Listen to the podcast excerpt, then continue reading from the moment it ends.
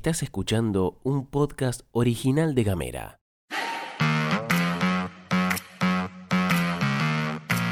Hoy es miércoles 15 de junio y tenemos varias cosas para contarte. Sigue la joda y se suma al teatro. La inflación no cede y rompe una nueva marca. Rodolfo Páez está intacto y lo demuestra agotando fechas. Bienvenidas, bienvenidos y bienvenides. Información Editorial. y buena onda. Las noticias en 10 minutos o menos. La pastilla de Gamera. Gastón Lodos. Flor Vaso. ¿Y vos?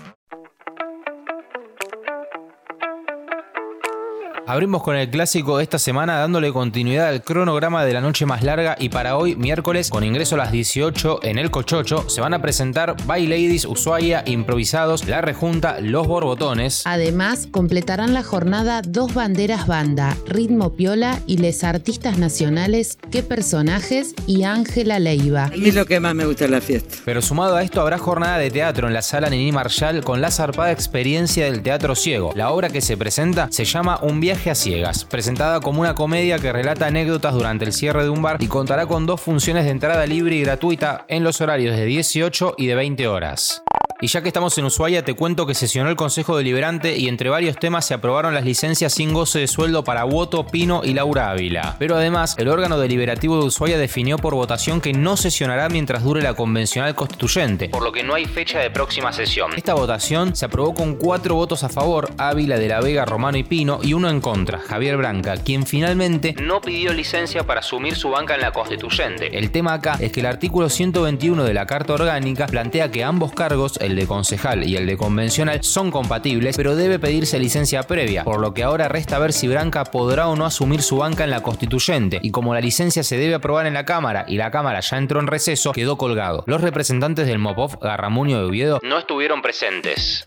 Ayer, el Instituto Nacional de Estadística y Censos, INDEC, dio a conocer la variación de precios al consumidor. La inflación de mayo fue del 5,1% y acumuló un 60,7% en 12 meses, la cifra más alta en 30 años. A lo largo de los primeros cinco meses del año, los precios aumentaron 29,3%. La variación acumulada entre enero y mayo de este año es la mayor, al menos desde el inicio de la serie estadística en 2027. Supera con creces al 21,5% que se había registrado para el mismo periodo en 2021. El alza de alimentos y bebidas no alcohólicas, que fue del 4,4%, es lo que tuvo mayor incidencia en todas las regiones. Dentro de la división se destacaron por su mayor incidencia los aumentos de carnes y derivados, leche, productos lácteos y huevos, también pan y cereales.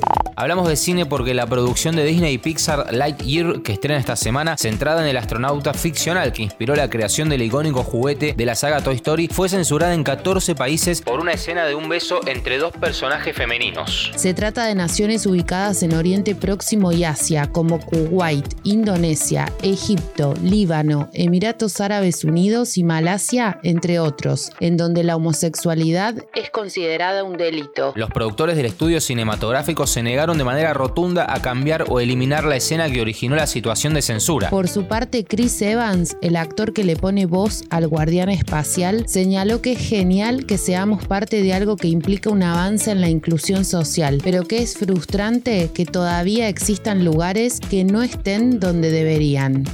Fito Páez no para de agregar funciones en su gira por los 30 años del amor después del amor. Tras agotar en apenas 45 minutos las localidades para una tercera función anunciada el lunes, Fito Páez sumó una nueva fecha en el Estadio Movistar Arena para el miércoles 21 de septiembre. Las localidades van a estar disponibles a partir de las 10 de hoy a través de la página oficial del estadio. Para comprar entradas del show que rememora las canciones de este disco zarpadísimo, tenés que ingresar a www.movistararena.com.ar. El Se presentará en Orlando, en Miami y en Nueva York para luego irse a Madrid y a Barcelona. Pero además la gira tendrá visitas de Rodolfo a varios países vecinos, Venezuela, Uruguay y Chile. Por el momento cerrará el año del Anfiteatro Municipal de Rosario. El año que viene seguirá la gira por los 30 años del disco más vendido de la historia de la música argentina. Nosotros le escribimos al Instagram para que venga a Tierra del Fuego y le prometimos un cordero, pero todavía no contestó. Si tenemos alguna novedad te prometo que te avisamos. Gamera es un medio multiplataforma pensado para vos. Mandanos un mensaje de WhatsApp. Al 549-2901-502990. Recibí nuestros contenidos en tu celular. Y hablemos distinto. Te deseamos que tengas un excelente miércoles. Metele que esta semana es cortita, que se viene un fin de XXL. Mañana volvemos. Este podcast fue editado por Candela Díaz y que tengas una gran jornada. Esto es todo, amigues.